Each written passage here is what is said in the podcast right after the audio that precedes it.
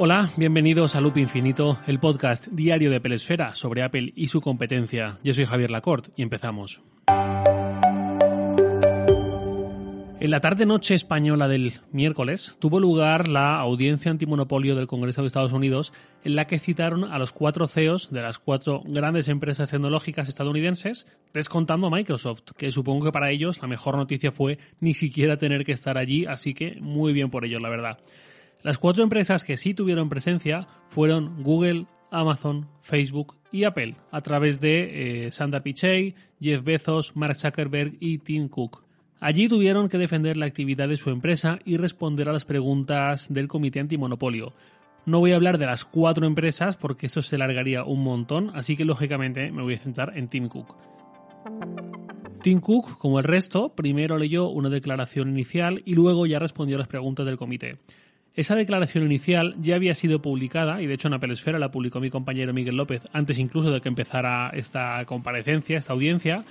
Y yo me voy a detener en algunas frases o en algunos fragmentos un poco chocantes, diría yo, o que creo que merecen ser reseñados. Tim Cook empezó haciendo un pequeño homenaje al político John Lewis, que murió hace unos días, y luego empezó con la declaración en sí. Se presentó, mencionó el tiempo que lleva en Apple y al frente de Apple, y dio algunas frases comunes sobre la filosofía de Apple, sus mayores motivaciones para crear productos, recordó a Steve Jobs, habló del iPhone y llegó a esa primera parte que me escama. Leo textual aunque traduciendo al castellano.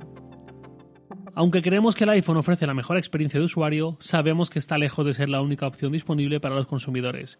El mercado de teléfonos inteligentes es ferozmente competitivo y compañías como Samsung, LG, Huawei y Google han creado negocios de teléfonos inteligentes muy exitosos que ofrecen diferentes enfoques.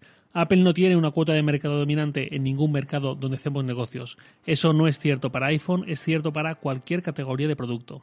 En cualquier presentación de Apple podemos ver cómo a menudo se regodean un poco en el nivel de penetración de sus productos, en el éxito que son los AirPods o el Apple Watch o entre comillas el iPad. A veces lo llegan a vender mm, como casi dominadores de sus mercados con mucha grandilocuencia.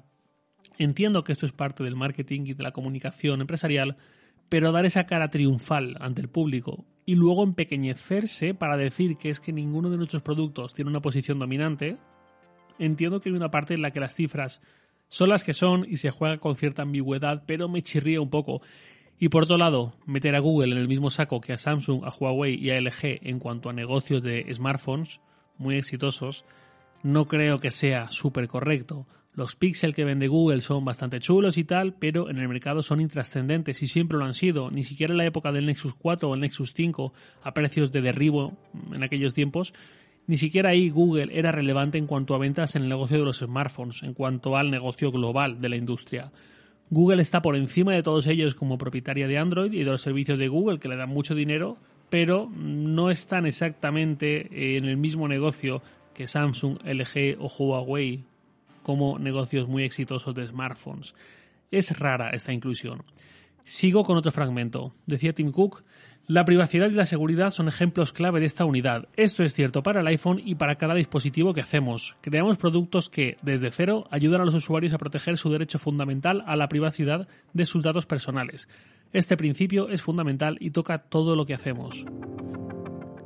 Vale, fenomenal. Pues si es así, lo mismo es hora de renunciar a los 10.000 millones de dólares anuales que se embolsa Apple a cambio de meter a Google como buscador por defecto en iOS dentro de Safari que luego ya el usuario si quiere lo usará y lo, usará seguro y así será en la mayoría de los casos, pero al menos que Apple no esté haciendo negocio a costa de meter por defecto a un buscador que sistemáticamente hace negocio con nuestros datos, además de una forma bastante agresiva, que luego es un buscador tan bueno que no tiene rival y todo lo acabamos usando, a veces al 100%, a veces intentamos meter otro para compensar, eh, pero hacer negocio a costa de esa privacidad, pues luego cuando escucho ese discurso como que chirría un poco.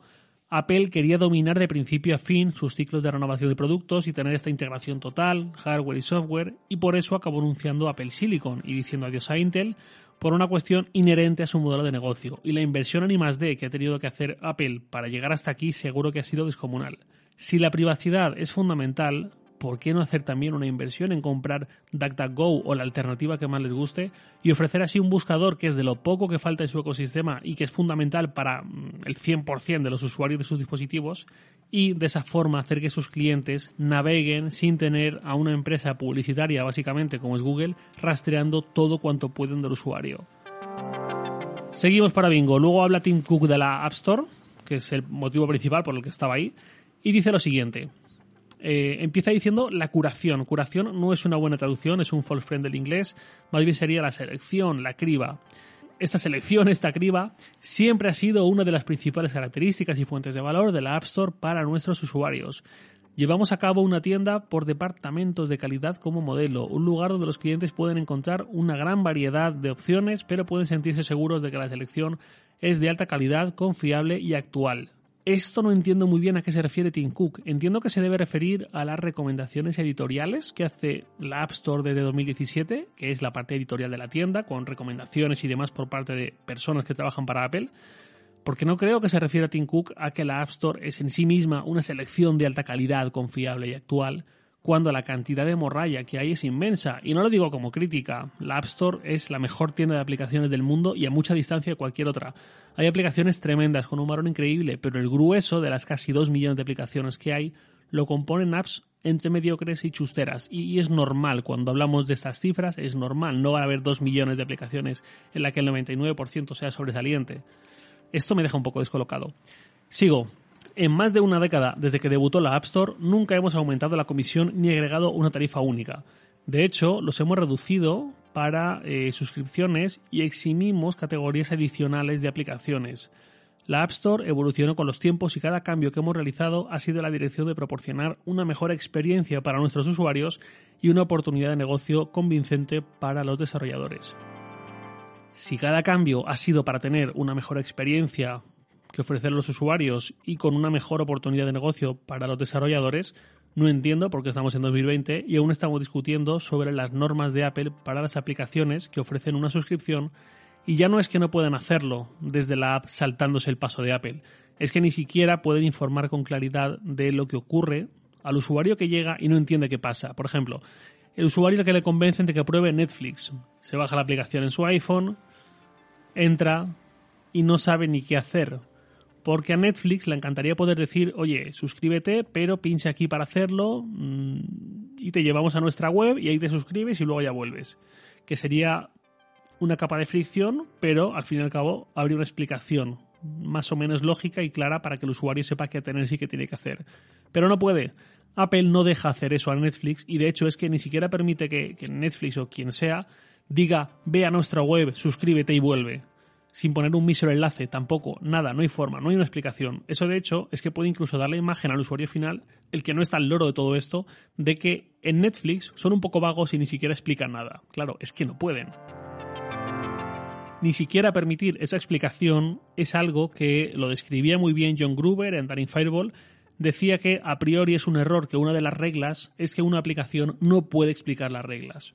Y otro apunte bueno que también hacía Gruber es eh, para cuando Cook hablaba de que la App Store mejoró el modelo anterior de venta de software, especialmente cuando era software que se vendía en soportes físicos, como los CDs, en tiendas físicas. Gruber decía que hablar de todo aquello en pleno 2020, cuando la problemática naturalmente es otra, es como ponerse a hablar ahora de cuando los coches eran tediosos porque había que arrancar sus motores a mano antes de circular con ellos. Más bien hubiese sido apropiado, en lugar de hablar de las tiendas que vendían software en CDs hace 15 años, hablar de los negocios de software basados en descargas directas y en ventas vía web. Y pese a todo esto, creo que Tim Cook junto a Pichai fueron seguramente los que mejor estuvieron. Bezos y Zuckerberg demostraron, en mi opinión, que Bezos parece como si fuera el jefe de un departamento más que el CEO espectacular que es o que demuestra ser, y Zuckerberg sigue desconectado totalmente de la realidad, o esa es la imagen que él quiere dar. He terminado con este tema, pero este capítulo no termina aquí. Faltan dos cosas. Una, es recomendaros que escuchéis Despeja la X, el podcast semanal de Sataka que sale cada jueves. Alguna vez también salgo yo por ahí. En el episodio de ayer, el último el mes de septiembre, muchos redactores de Sataka hablamos sobre las tendencias que vemos para la tecnología a nivel macro en esta segunda mitad de 2020, de este año infernal. Os pongo un pequeño fragmento y vuelvo.